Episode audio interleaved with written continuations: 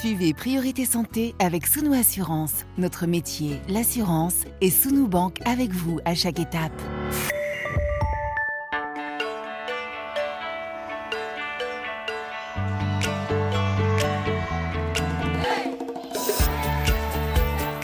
Priorité Santé. Caroline Paré.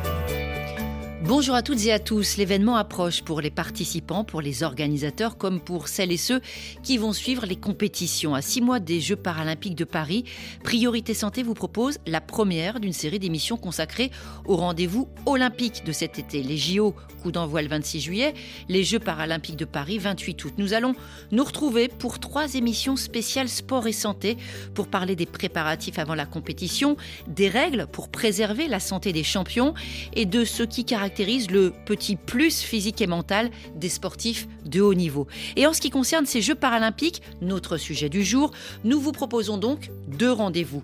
Aujourd'hui, à six mois des Jeux, et puis le jour J, le 28 août donc, nous nous retrouverons à nouveau pour parler performance, parcours de vie, spécificité paralympique et au-delà de la compétition, évoquer la confiance en soi, identifier la pratique sportive, l'activité qui correspond à chacun, à chacune.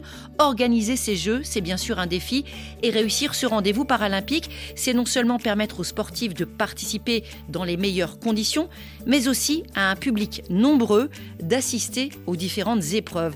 Et c'est aussi l'occasion de faire passer des messages, sensibiliser les jeunes, les familles, mais aussi les soignants à l'importance de la pratique sportive pour toutes et tous, accroître l'offre handisport, favoriser l'inclusion et toujours, quand on parle de santé, lutter contre les préjugés. Le défi des Jeux paralympiques de Paris à 6 mois du rendez-vous, 22 sports, 23 disciplines, 549 épreuves, 11 jours de compétition du 28 août au 8 septembre. J'espère que je n'ai pas dit de bêtises dans mes chiffres.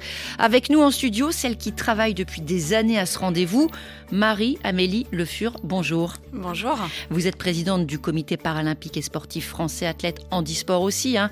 Euh, vraiment un, un, palmarès impressionnant, 9 médailles à votre actif lors des JO de Pékin, Londres, Rio, Tokyo et puis 12 médailles mondiales. Également avec nous, médecin handisport, professeur François Genet, bonjour. Bonjour. Vous êtes le chef du service de l'unité parasport santé à l'hôpital Raymond Poincaré de Garches, également président de l'Institut de santé parasport connecté. Des athlètes qui vont s'aligner cet été, on entendra tout à l'heure Arnaud Assoumani, athlète spécialiste du saut en longueur triple saut qu'a rencontré euh, Tom Malky. Et puis, une voix, un nom que les auditeurs de RFI connaissent bien, Christophe Diremzian, bonjour. Bonjour Caroline. Journaliste sportif ici à RFI, vous serez un petit peu euh, monsieur Jeux paralympiques sur notre antenne cet été. Priorité santé sur RFI. Évidemment, un événement comme celui-ci, ça se prépare pas euh, des mois, c'est des années. Hein, on compte derrière vous, euh, Marie-Amélie Le Fur, mais là, vraiment à six mois, les choses s'accélèrent. Il y a ce terme de défi qu'on entend. Alors, au-delà de ces quatre lettres, défi à euh, J moins six mois, c'est quoi votre état d'esprit? Alors notre état d'esprit, on est plutôt confiant. Euh, il y a vraiment des, des enjeux hein, qui se cachent derrière ces, ces, Jeux paralympiques. Le premier déjà, c'est d'avoir euh, une équipe de France qui performe, qui rayonne euh, durant ces Jeux. Et les derniers championnats du monde, notamment sur l'année 2003, nous démontrent que on a vraiment une équipe de France qui monte en puissance avec des sportifs qui vont chercher des médailles. Et on espère avoir un très beau taux de transformation cet été. Et cette réussite de l'équipe de France, elle est importante. Elle est essentielle pour nous parce que derrière, c'est le rayonnement c'est la médiatisation de l'équipe de France qui va ouvrir le champ des possibles à d'autres personnes en situation de handicap et avoir un, effet accélérateur sur un autre levier que nous attendons des Jeux paralympiques, qui est celui finalement d'avoir un accélérateur dans la pratique sportive des personnes en situation de handicap. Et ça, c'est absolument essentiel, c'est de faire en sorte que finalement, cette casette paralympique, elle nous permet collectivement euh, d'ouvrir le champ des possibles aux autres personnes en situation de handicap, de structurer une offre sur le territoire beaucoup plus conséquente et adaptée aux besoins des personnes en situation de handicap, et aussi de retrouver dans le parcours de vie des personnes en situation de handicap, soit des outils, soit des personnes relais qui vont finalement informer, conseiller, aiguiller pour le bon choix de la pratique sportive. Voilà, ça c'est un petit peu notre feuille de route héritage qu'on a commencé à décliner il y a plusieurs années maintenant, mais qu'on continuera bien évidemment à impulser euh, à l'issue de ces Jeux. Moi je ramène au concret, vous avez de la visibilité en termes de billetterie? Alors la billetterie, les, Parce que ça compte aussi hein, que les gens soient là au rendez-vous, c'est très ça, important. Effectivement, c'est le défi des six prochains mois. On, a eu effectivement une communication sur les chiffres fin décembre qui étaient des chiffres à hauteur des, attendus, mais on a vraiment un défi qui est devant nous, c'est de créer ce lien entre les Français et les Jeux paralympiques. Parce que le lien aux Jeux olympiques, il est naturel, il est mmh. historique, et on a tous des souvenirs de grands champions euh, olympiques. Maintenant, il faut qu'on ancre voilà, mmh. ce souvenir des Jeux paralympiques, que l'on parle de l'émotion que procurent les Jeux paralympiques et d'arriver à convaincre les Français finalement que les Jeux paralympiques, c'est avant tout du sport, c'est avant tout des performances, mais c'est surtout des émotions absolument extraordinaires avec le supplément d'âme euh, d'avoir des protagonistes en situation de, handicap. Donc il y aura une très grande campagne qui sera menée euh, au printemps pour aussi euh, humaniser les, Jeux paralympiques, c'est-à-dire bah, permettre aux Français d'identifier les grandes figures, les grands athlètes qui seront dans les enceintes sportives cet été et encourager les Français à venir, à venir supporter les Jeux paralympiques et puis à faire la différence. Parce qu'à un moment donné, un public bleu, blanc, rouge, c'est aussi donner à nos athlètes une capacité d'aller chercher des plus belles médailles et de créer cette ferveur extraordinaire des Jeux paralympiques. Ça encourage hein, quand on est dans, quand on est sur, euh, j'imagine, euh, sur la piste et qu'on entend toute cette justement ces cris, cette, cet enthousiasme et surtout euh, qu'il y a du monde sur les, sur les gradins. Ouais, pour les athlètes, c'est déterminant, mais ce sera pas déterminant que pour les athlètes mmh. français. En fait, mmh. et, là, on va se référer à Londres. Justement, j'allais y venir. Il y a vraiment une référence hein, quand on joue, parle. Il y a eu un avant et un après Londres. Qu'est-ce qu'il y a eu Qu'est-ce que ça a été la recette gagnante de Londres? Pourquoi ils ont un tel savoir-faire justement en matière de paralympique C'est dans l'histoire. C'est dans l'histoire. Bah déjà, les, Jeux paralympiques sont nés euh, en Angleterre hein, sous l'impulsion du, professeur Sir, Ludwig Gottman. Donc il y, a déjà une relation toute singulière et toute particulière aux, Jeux paralympiques. Ce sont des amateurs de sport. Les Anglais aiment aller au stade. C'est naturel pour eux. Euh, et finalement, les Anglais, ils avaient envie de vivre les Jeux. Ils avaient envie, euh, voilà, de vivre cette émotion des, des Jeux. et peu importe pour eux que ce soit les Jeux olympiques et les Jeux paralympiques, ce qui a permis aux Jeux de Londres d'avoir des stades qui étaient pleins. Euh, et la ferveur, elle était extraordinaire parce que c'était des connaisseurs de sport qui étaient venus voir de la performance sportive. Mm. Donc il faut vraiment aussi que voilà, nous, euh, on engage cette transformation de, la société française, qu'on donne à connaître, à expliquer, à comprendre les Jeux paralympiques en amont pour avoir un public euh, averti qui viendra aux Jeux paralympiques. Et moi, ce que j'espère, et la billetterie, elle est faite en ce sens, euh, c'est que les Jeux paralympiques, les Français, ils y viendront en famille, voilà, mm. parce que c'est un événement qu'on vit entre amis, en famille, où on y grave finalement des souvenirs extraordinaires euh, du parasport, du sport en situation de, handicap, qui vont nous procurer des, émotions qu'on n'a pas l'habitude de ressentir dans, le, dans le champ sportif. Euh, voilà, c'est important que les Français l'entendent. Il y a beaucoup à apprendre, notamment en matière de règles, en matière etc. C'est vraiment extrêmement intéressant. Professeur François Genet, du côté des préparatifs, là on dit on est à six mois. Euh, ils en sont où les, les sportifs handisport euh, qui sont justement qui vont s'aligner au mois d'août dans les compétitions? Dans leur programme bah, Je crois que euh, d'abord, il faut dissocier la partie santé de la partie entraînement. Je crois que euh, ces deux mondes qui euh, aujourd'hui se rassemblent bien autour du projet paralympique et, et, on espère bien qu'au-delà des Jeux, on puisse continuer le développement de cette collaboration. Sur la dimension santé, on s'aperçoit également que le projet de Paris 2024 nous a permis de nous structurer mmh. et de nous organiser et de réfléchir en amont. La, la, la prise en charge santé de nos athlètes se fait avant les Jeux. Ce sont évidemment des parasportifs de très haut niveau, des sportifs de très haut niveau, mais ils ont quand même des particularités qui sont liées euh, à leurs problématiques de handicap et qu'il faut euh, prévenir. Et on s'est rendu compte que quand on les prévenait bien avant, c'est-à-dire quand on les suivait bien avant, et eh ben finalement, pendant les Jeux, on avait peut-être moins besoin d'être là. Mmh. Et, euh, et, ça, c'est extrêmement important et c'est de travailler sur ce lien qui peut exister entre le monde de la santé et le monde du sport qui est en train de se fluidifier et de s'améliorer de, vraiment d'une belle manière. On disait tout à l'heure qu'il y ait beaucoup de monde dans les, dans les tribunes, dans les gradins, l'accessibilité au sport, mais aussi justement à, à ce qui se prépare, Marie-Amélie Le Fur. Est-ce qu'il y a un nombre de tickets réservés en quelque sorte aux personnes elles-mêmes en situation de handicap? Effectivement, il y a un certain nombre de, billets qui vont être euh, réservés euh, aux personnes en situation de, handicap. Euh, alors, il y a des placements très particuliers, que vous soyez un usager en fauteuil roulant, une personne en situation de handicap qui a des difficultés pour marcher. Donc, tout ça est organisé au, sein des, stades.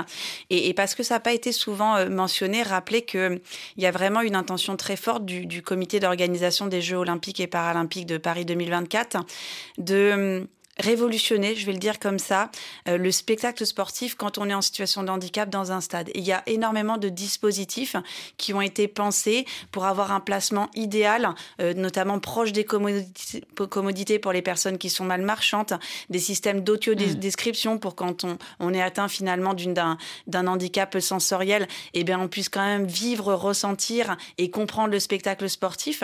Et l'idée, c'est de finalement tous ces nouveaux standards qui vont être mis euh, en en, œuvre lors des Jeux de Paris 2024, de pouvoir léguer ça en héritage sur les futurs grands événements sportifs qui viendront euh, euh, illuminer notre pays dans les, dans les prochaines années. Vous l'avez évoqué rapidement tout à l'heure, professeur Genet.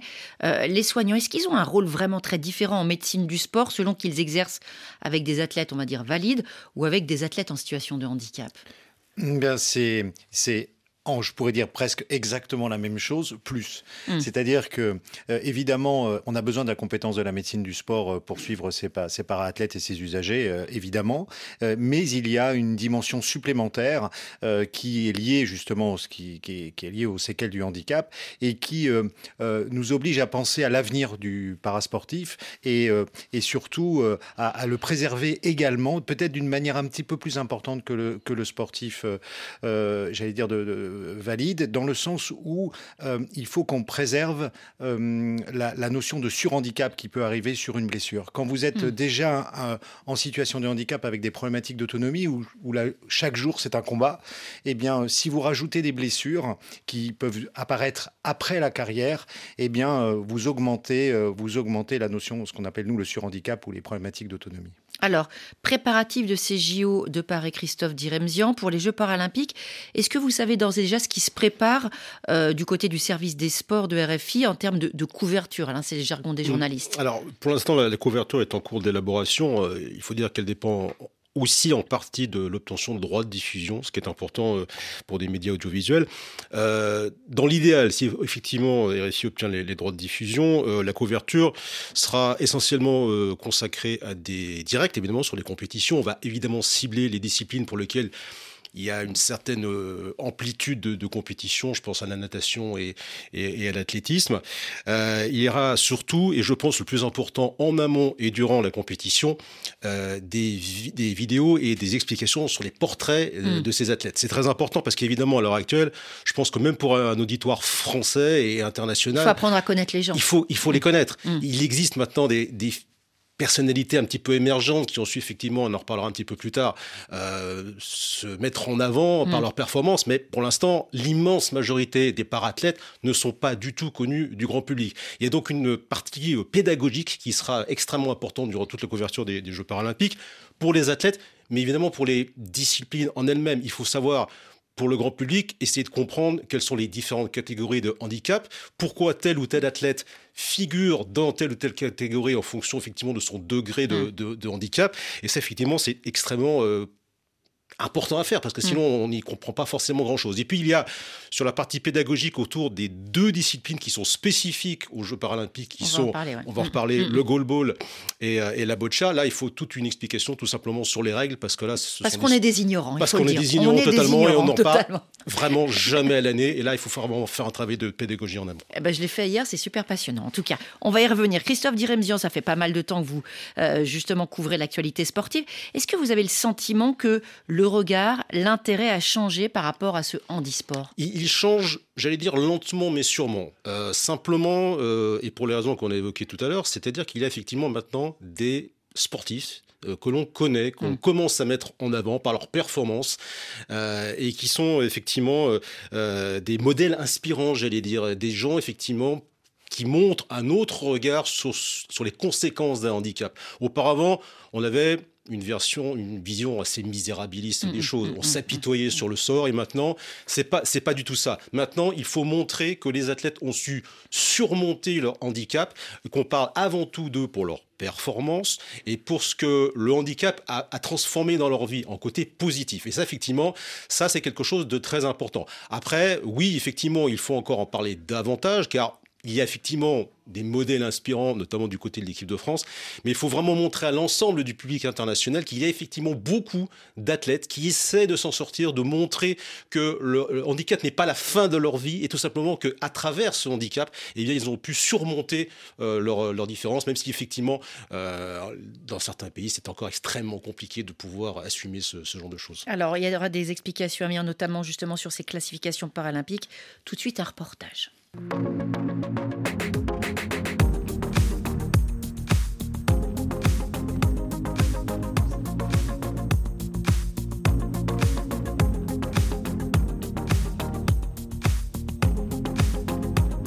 Reportage ou plutôt une rencontre. Hein. Ça se passe à l'INSEP, l'Institut national du sport, dans le bois de Vincennes, euh, dans l'est de Paris.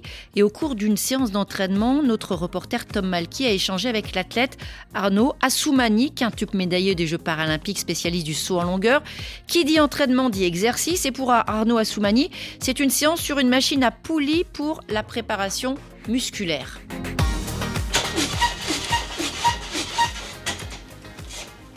Le but, c'est de bouger la charge le plus rapidement possible. Lorsque je suis sur des charges faibles comme ça, je vais travailler vraiment l'explosivité. Et en fait, ça entraîne le corps euh, à avoir euh, une meilleure activité euh, neuromusculaire. Le corps, en fait, progresse, il s'adapte à la contrainte. Et généralement, au niveau physiologique, il faut à peu près trois mois pour revoir les, les progrès. Je suis né sans avant-bras gauche, on appelle ça une agénésie.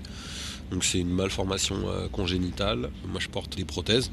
Là tout, à l'heure vous avez pu voir, euh, je portais une prothèse de musculation qui me permet euh, bah, de faire quasiment tout. Je peux pas faire par exemple des épaulés parce que j'ai pas le poignet. et puis j'ai une prothèse de course. Celle-là on travaille avec des biomécaniciens, avec des chercheurs pour optimiser le poids. Parce que ah, au niveau, vu qu'on est sur des chaînes croisées, mon bras gauche va fonctionner avec ma jambe euh, droite euh, et que euh, bah, le corps est réellement une mécanique de, précision, d'avoir un, membre manquant, ça engendre tout un tas de compensations. On rééquilibre, mais peut-être pas à 100%, parce que rééquilibrer à 100%, bah, ce serait aussi me mettre à risque de blessure, mais trouver bah, le, le juste milieu en fait. Il y a une différence entre être né avec un handicap ou euh, de devenir une personne handicapée. Est-ce que ça se ressent en compétition? Bah, Moi, je peux parler que de mon expérience personnelle. Moi, je suis né comme ça.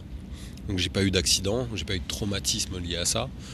Je peux avoir des traumatismes liés à des choses que j'ai vécues. Euh, j'ai vécu du harcèlement à l'école euh, pendant un moment ça a été un, petit traumatisme et ça m'a aussi servi parce que j'ai réussi à rebondir par rapport à ça. Donc ça a été une force euh, pour la suite, mais c'était difficile. Quelqu'un qui a un accident ou une maladie, et euh, forcément il y a un avant et un après, il y a une phase d'acceptation. Je suis inspiré en fait. Euh, il y avait tellement d'histoires qui sont juste folles. Généralement, on ne se pose pas forcément trop de questions entre nous. Enfin, c'est pas le, pas le but. On s'en moque un peu. On est là pour nous exprimer à travers notre passion, à travers le sport, à travers la performance. Et ça, ça va plutôt être de l'ordre de l'intime. Est-ce que même en tant qu'adulte, on fait face à des situations de discrimination ou de moquerie ou... Bah, en tout cas, ce qui est sûr, c'est qu'être athlète paralympique, lorsqu'on a un handicap en France, c'est le, premier critère de discrimination. Donc du coup, je demande, c'est quoi la différence de traitement entre une compétition de valide et une compétition d'athlète handicapé? J'aime pas cette distinction entre athlète valide et je, je me sens pas... Invalide. Et puis de toute façon, ça n'existe. Enfin, on ne parle plus comme ça en fait. Après, il peut y avoir euh, un athlète à qui il manque une jambe, un athlète euh, déficient visuel, euh, un athlète à qui il manque un bras. Et donc ça, je peux donner des exemples de compétition quand je suis arrivé moi au début des années 2000 où c'était vraiment waouh quelle, quelle, leçon de courage, c'est vraiment inspirant et, c'est des choses qu'on peut toujours entendre quand même aujourd'hui parfois, même si on l'entend moins, on est plus sur la performance et quelque chose de, réel, de compréhension de, la performance. Mais il peut encore avoir ça, je l'ai vécu l'année dernière sur une compétition en France euh, où le, speaker parlait de cette manière-là. Quoi. Par exemple, nous, on, concourt avec des catégories de handicap et ces catégories-là enfin, maximisent en tout cas l'égalité des chances. Donc ça, c'est vraiment la particularité et la spécificité euh, du, paralympique. Lorsqu'on est sur des championnats de France ou des compétitions en France entre athlètes français, il n'y a pas forcément suffisamment d'athlètes euh, par catégorie en fait euh, et par, discipline. Donc on, peut avoir des concours en longueur où on va être mélangé, avec différentes catégories de handicap, différents niveaux également. C'est comme si vous faisiez du judo bah, avec Teddy Riner et que vous étiez sur le même tatami que Teddy Riner, alors que vous n'avez pas du tout le même niveau et vous n'êtes surtout pas dans sa catégorie. quoi. Donc c'était un petit peu n'importe quoi. Euh, ça faisait un peu cirque et en fait je me disais c'est catastrophique parce que le, public qui est présent en fait n'y comprend rien. Il n'y a pas de pédagogie, il n'y a pas justement la culturation là, ça fonctionne pas. Mais parce que aussi il n'y a pas de moyens, euh, c'est bénévole, euh, c'est des personnes qui sont là et qui donnent de leur temps pour pouvoir organiser. Donc elles font du mieux qu'elles peuvent. Mais lorsque vous allez avoir des athlètes de haut niveau, bah, ils vont se dire ouais mais là en fait c'est pas très bien organisé quoi. Arnaud Assoumani qui parle donc notamment hein, de son équipement de ses prothèses. Euh, vous êtes vous-même, Marie-Amélie Le Fur, porteuse dans la vie comme en compétition d'une prothèse tibiale. Est-ce qu'il y a des appareillages dédiés à la compétition et d'autres, on va dire, à la vie de tous les jours, à la vie civile? Alors oui, on va avoir des appareillages très différents, effectivement, pour la vie de tous les jours. On va avoir des, des pieds hein, qui sont plus ou moins euh, dynamiques selon votre euh, niveau de vie, votre besoin, la hauteur d'amputation aussi. Et puis derrière, on va avoir tout l'appareillage sportif qui, lui, va être très spécifiques. Euh, vous pouvez avoir des appareillages qui sont un peu sportifs, plus loisirs, qui permettent de rentrer euh, dans la dynamique euh, d'entraînement, de, dans la dynamique sportive. Et puis après, des appareillages très spécifiques à la compétition pour les athlètes de, haut niveau. Et là, ça représente vraiment une, une niche de personnes qui finance justement certains équipements? Parce que ça, ça on dire l'argent c'est le nerf de la guerre, mais là encore plus, parce que ça doit être extrêmement spécifique onéreux euh, de trouver justement euh, ben, la marque. Ils doivent pas être très nombreux déjà les fabricants. Non, c'est n'est pas très nombreux et cette question effectivement de l'accessibilité du matériel, c'est un vrai sujet parce que quand on est athlète de haut niveau, finalement la question elle se pose quasiment plus. Vous mm. avez des partenaires, vous avez des sponsors et, et, et c'est pas c'est pas une question. Par contre, pour rentrer dans la pratique sportive, on sait très bien et notamment si on prend les, amputations euh, que l'achat de la lame, elle peut être conséquente pour des parents, pour une famille, mm. pour une personne en situation de handicap.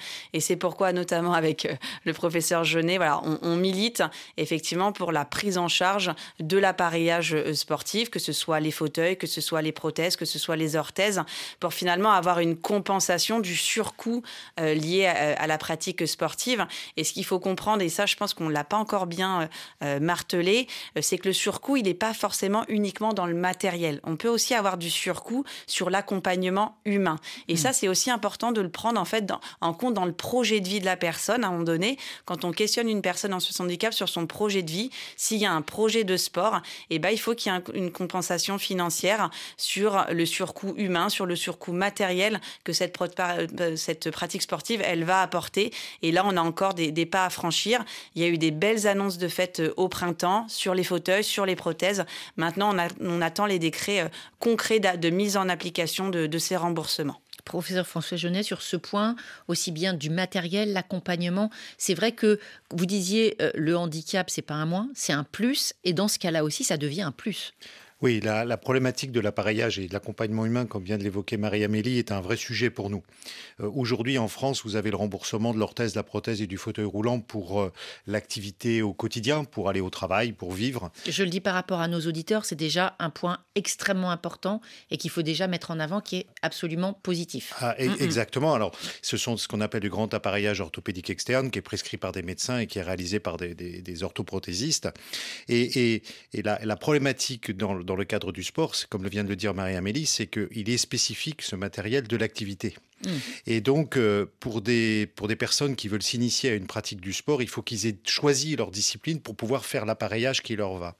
Et quand ce sont des enfants, puisque aujourd'hui, notre, l'un de nos, de, préoccupations, les plus importantes, c'est les enfants en situation de handicap, eh bien, ben, c'est comme nous, c'est comme nos enfants, c'est-à-dire que chaque, chaque année, ils veulent changer de discipline sportive, ils grandissent d'une année sur l'autre, etc. Et donc, on se retrouve tout de suite confronté à une problématique de financement de l'appareillage qu'on va chercher à droite, à gauche. Il y a des leviers, il y a des associations. Il y a, on arrive aujourd'hui à, en financer une partie, mais euh, c'est vrai que euh, si on parvenait à travailler sur un nouveau modèle économique de, d'économie circulaire, de récupérer du matériel, etc., mm. etc., on est sur ces projets-là aujourd'hui et, euh, et avec une vraie volonté d'embarquer la population enfant en situation de handicap à la pratique du sport. Marie-Amélie Le Fur, ça c'est vrai, on n'est plus directement dans la compétition, mais c'est qu'on comprend le ruissellement de cette juste de cette compétition paralympique sur l'organisation de la société en général?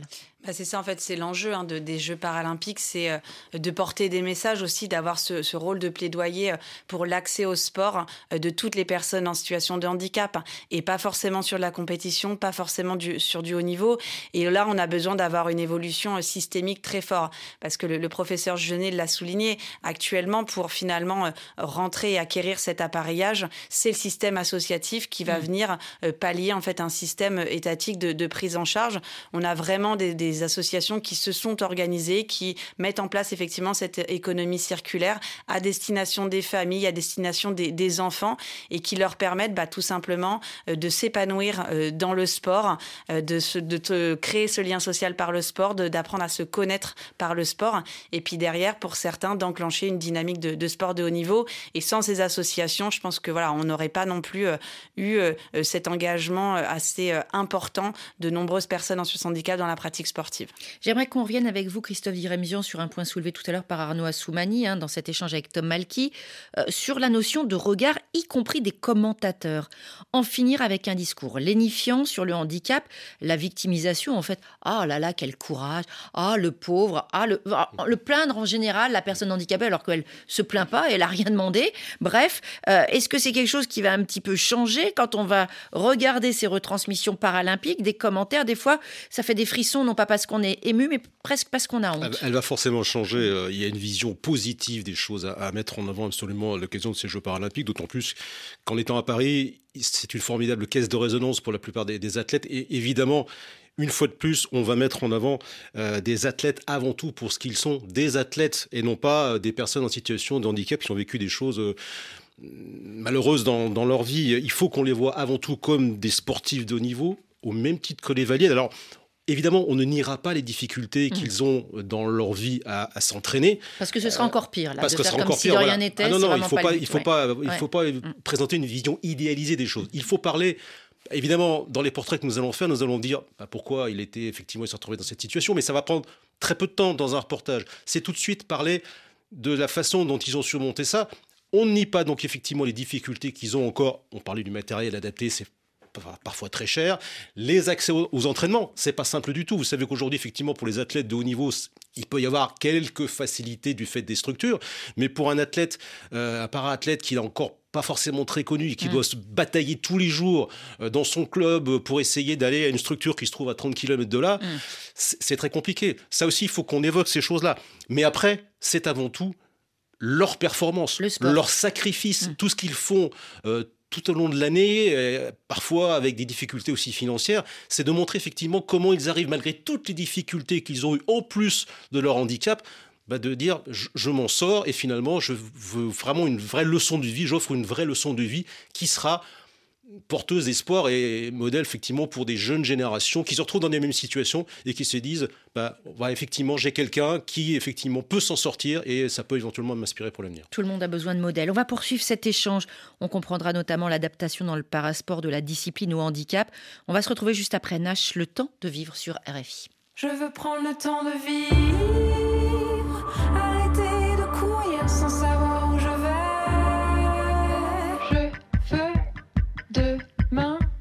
je vis à demi sans voir le chemin que je parcours aujourd'hui, toujours plus loin, encore plus haut.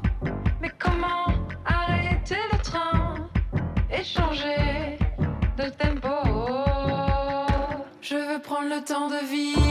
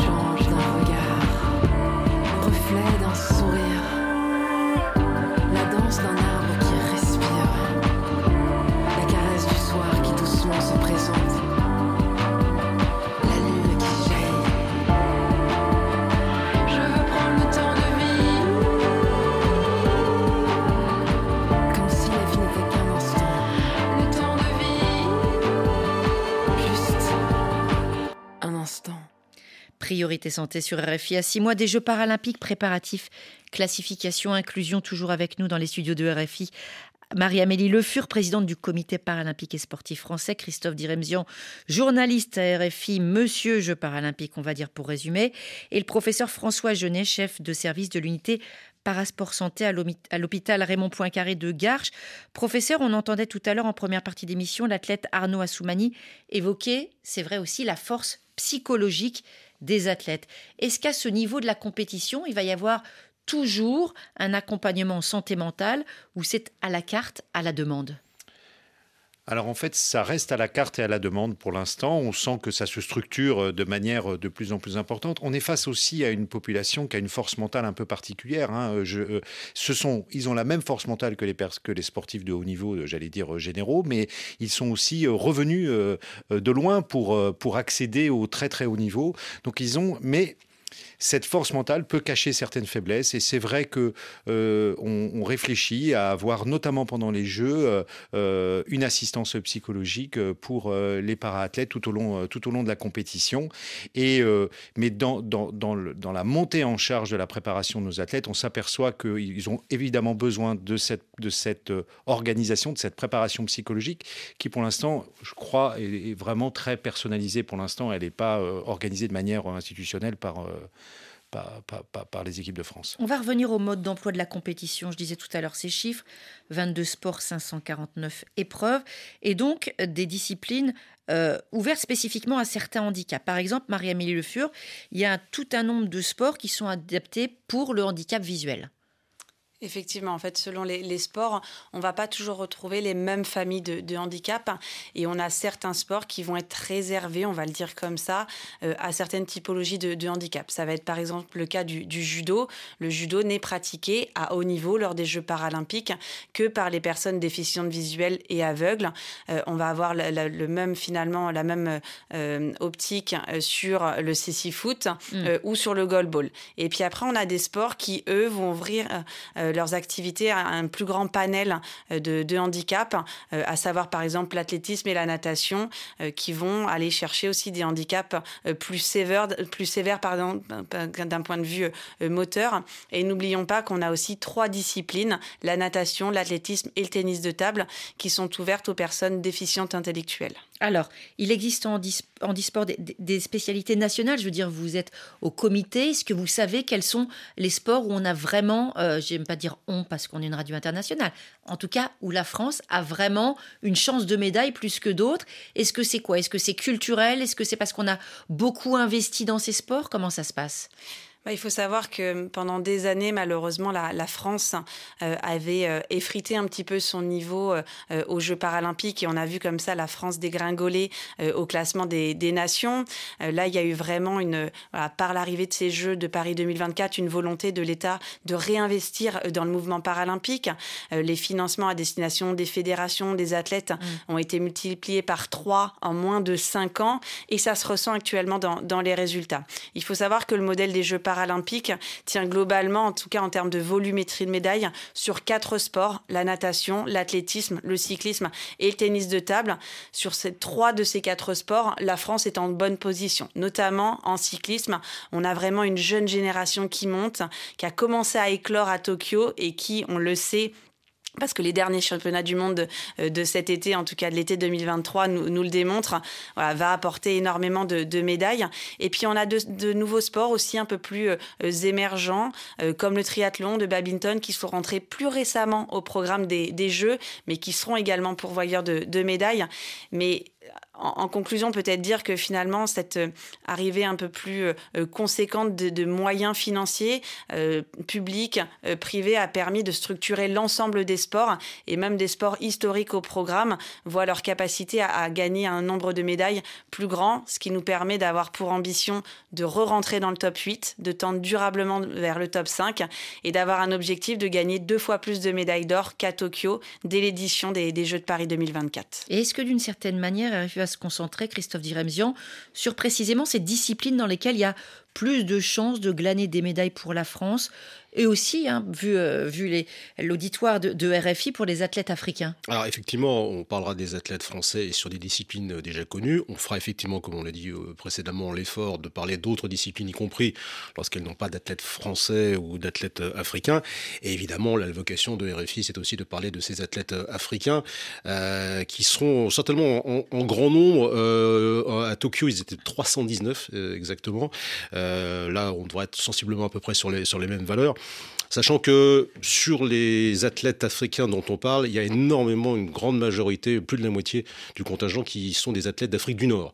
Euh, essentiellement euh, l'Algérie, euh, la Tunisie, le Maroc, également l'Égypte. Un petit peu moins dans les autres pays d'Afrique plutôt anglophone, l'Afrique du Sud et le Nigeria sont des, sont des gros contingents. Pour ce qui concerne l'Afrique subsaharienne francophone, là par contre, ça reste, ça reste malheureusement assez épisodique. On a deux, trois représentants, mais pas plus. Évidemment, il y a, il y a des, des énorme difficulté de, moyens pour euh, effectivement faire en sorte que ces athlètes puissent émerger et, s'entraîner. Mais bien évidemment, euh, chaque euh, sportif, d'où qu'il vienne en Afrique, sera traité effectivement de la meilleure façon possible. On va apprendre à connaître leur nom et leur prénom, ça c'est sûr.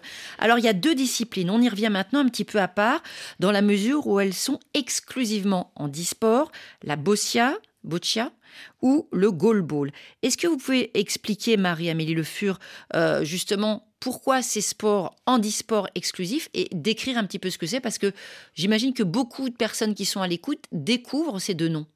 Effectivement, donc ce sont euh, deux sports euh, très différents qui vont pas s'intéresser effectivement à la même typologie de, handicap puisque sur le goalball, on est sur de la déficience visuelle. Donc c'est une opposition de, trois joueurs, trois contre trois, euh, avec un ballon sonore. Et le but est de marquer un, but voilà dans, le, camp adverse en passant sous des sous des ficelles. Voilà, donc on, jette le, ballon. Vous alternez d'une fois sur l'autre la, la position d'attaquant ou de défenseurs. Et ce qu'il faut comprendre, c'est que voilà, en position de, de défenseur, les athlètes sont comme ça, plongés dans le noir, écoutent le ballon arriver et doivent euh, se diriger spatialement pour arrêter le ballon et faire en sorte qu'il ne rentre pas dans le but qui est derrière eux.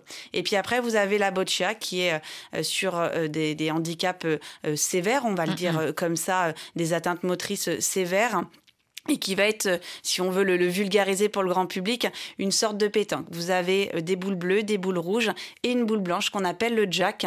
Et le but va être tout simplement voilà, de placer le plus de, boules de votre couleur au plus près du, jack. Et, voilà, et ça se joue en trois manches gagnantes. Euh, et on a aussi là voilà, des belles chances, alors peut-être de, médailles, mais en tout cas des belles chances de qualification et de participation de, nos athlètes français sur, cette discipline. Et on voit toute l'adresse, la concentration des athlètes. Hein. Je suis allée regarder une petite vidéo parce qu'il faut, avec cette baguette qui est reliée à la bouche, justement, euh, viser juste, se concentrer et précisément, même si euh, le corps est peu mobile, on voit toute l'acuité, la concentration qui est absolument extraordinaire. Ça veut dire aussi, euh, Marie-Amélie Le Fur, qu'il va y avoir une vraie part de découverte. Ouais, et en fait, ce qu'il faut comprendre, c'est que quand on apprend à connaître la boccia, c'est un sport absolument extraordinaire et phénoménal qui vous amène dans une relation à l'assistant, en tout cas sur certaines catégories euh, de, de la boccia. C'est l'assistant, en fait, qui va mettre en place euh, mm. la rampe puisque euh, la personne en situation de, de handicap n'est pas en capacité de le faire. Mais ce qu'il faut savoir, c'est que l'assistant ne peut prendre aucune décision. Il répond finalement à ce que, vont être la, la, ce que va être la demande du sportif de placer la rampe. Et lui, l'assistant, ne voit pas le jeu, ne sait pas ce qu'il se passe.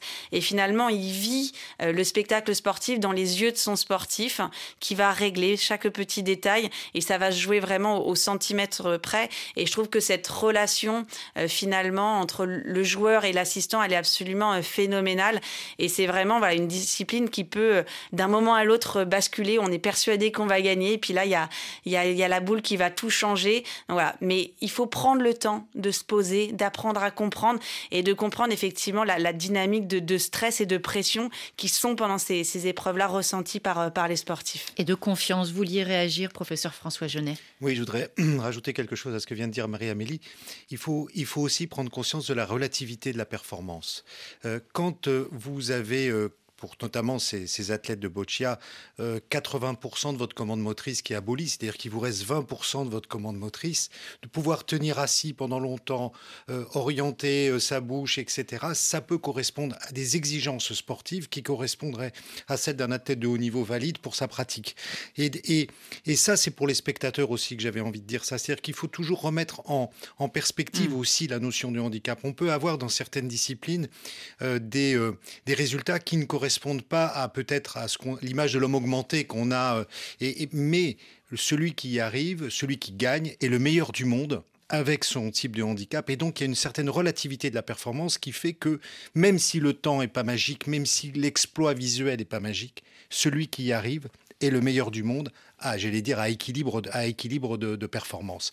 Et donc, je crois qu'il faut que le public aille voir aussi ces, ces, ces, euh, euh, ces compétitions-là en tenant compte de cette dimension. Ce sont des athlètes de très haut niveau, même si apparemment, ça n'a pas l'air extrêmement difficile. Est-ce que vous, à cet égard, vous, vous êtes plutôt pour, justement, quand on voit des, des expériences sportives avec une personne en situation de handicap, accompagnée d'une personne qui n'est pas porteuse de handicap, et on va partager l'expérience en termes, par exemple, de déficience visuelle ou d'un autre problème?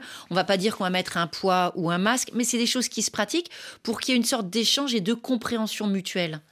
Marie-Amélie Le Fur. Quand ça se met en place, effectivement, et qu'il y a un échange, mmh. l'idée, en fait, c'est de ne pas vivre une sensibilisation sans derrière avoir le message pédagogique non, qui bien va sûr, une compréhension. Mais dans la façon dont vous le présentez, effectivement, pour nous, c'est le bon modèle parce que ça permet de, de, ressentir ce que disait le professeur Jeunet, de, de, comprendre, en fait, à quel point la performance, elle est présente, elle est grande et, et elle nécessite finalement une maîtrise de soi-même pour aller fournir cette performance qui, à l'écran, voilà, on ne la mesure pas, mais par contre, quand on se met à la place d'eux, qu'on essaie de ressentir euh, ce qui se passe, c'est relativement euh, fort. Donc, bien évidemment, et c'était totalement le sens de la journée paralympique. Mmh. Euh, on, on, a organisé la deuxième journée paralympique euh, à l'automne dernier, et l'objectif, c'était ça, c'était de, de, donner à ressentir et à connaître euh, aux Français qui venaient sur cette journée-là ce qu'était la, vraiment la performance paralympique, parce que quand on regarde uniquement le geste ou la performance métrique ou chronométrique, on ne peut pas se, se rendre compte voilà, de, de ce qu'est euh, l'engagement du, du, sportif pour y arriver. Précisément ce terme d'engagement. Il y a donc la compétition, il y a la visibilité, et puis bien sûr, il y a l'impact en termes de santé publique. Ça, c'est quelque chose qui vous intéresse particulièrement, professeur François Genet. On améliore le bien-être mental, physique des personnes en situation de handicap sur la piste, sur le podium bien sûr, mais aussi dans la vraie vie, dans la vie de tous les jours. Oui, en effet, on a une habitude de, de, notre société, quand on pense aux personnes vivant avec un handicap, à la prévention secondaire, c'est-à-dire se reconstruire par le sport, gagner en autonomie. Euh, euh, mais on, s'aperçoit avec le temps que l'espérance de vie de cette population ne cesse d'augmenter et qu'on se retrouve aujourd'hui face à une vraie problématique de prévention primaire. Parce qu'en fait, une personne en situation de handicap qui vieillit bah, développe les mêmes facteurs de risque que la population générale.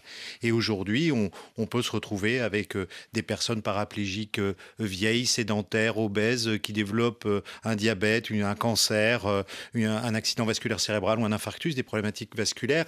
Et donc, la, notion de, dépistage, d'accès à la santé est extrêmement importante pour cette population, qu'elle n'a pas accès aujourd'hui, hein, il faut le reconnaître. C'est un, un, des grands chantiers, à mon avis, qu'on doit, qu'on doit ouvrir aujourd'hui. C'est comment permettre à cette population de pouvoir faire de la, de la prévention primaire au même titre que le reste de la population. C'est la loi 2005 qui nous, c'est l'égalité des chances. Et l'égalité des chances, c'est pouvoir faire un, aller voir un ophtalmo, aller voir euh, euh, un dentiste, aller pouvoir faire son dépistage de cancer du sein ou, du, ou, tout autre, au même titre que la population générale. Et c'est vrai que l'activité physique et le sport est le premier levier en prévention primaire. Et il nous paraît extrêmement important que nous développions aujourd'hui des programmes euh, sur l'activité physique, le sport, mais également sur la nutrition de l'ensemble de cette population. C'est un enjeu, à mon avis, national. Le mot de la fin, Marie-Amélie Le Fur, il nous reste moins d'une minute. Est-ce que cette image, d'après vous, elle va changer grâce au sport et grâce à cette compétition qui se prépare euh, pour la fin du mois d'août? Moi, je suis intimement convaincue hein, que les Jeux paralympiques peuvent être un levier de, l'inclusion, un, levier du, vivre ensemble. Mais pour ça, il faut que les Français et tous les auditeurs viennent euh, se rendre compte de ce que sont les Jeux paralympiques, viennent le vivre en direct. Donc moi, je vous donne vraiment rendez-vous voilà, du, euh, du 28 août au 8 septembre pour vivre ensemble ces Jeux paralympiques et offrir aux athlètes du monde entier euh, un souvenir exceptionnel des Jeux à Paris. De tous ces athlètes qui ont vraiment un plus. Ce sera le mot de la fin. Un grand merci à tous les trois d'avoir participé à cette émission. On l'a dit, un d'autres rendez-vous à venir pour parler de cette actualité de Paris 24 sur RFI, bien sûr, dans Priorité Santé et euh, bien sûr à l'écoute de RFI en général avant de se dire tout à fait au revoir. Tyler ICU et Tumelodza avec Nika.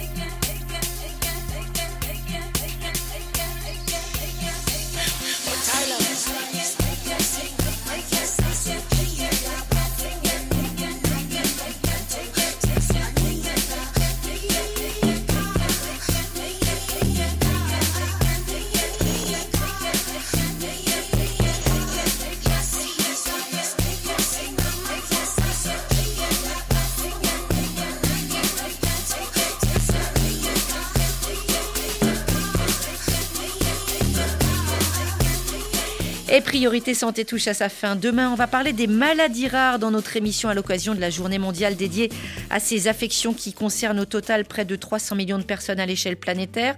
Chacune de ces maladies qui concernent une faible proportion d'individus. On parlait de la recherche, on va parler bien sûr du diagnostic, c'est essentiel, et des prises en charge. Ce sera demain à partir de 9h10, temps universel. À demain et d'ici là, portez-vous bien.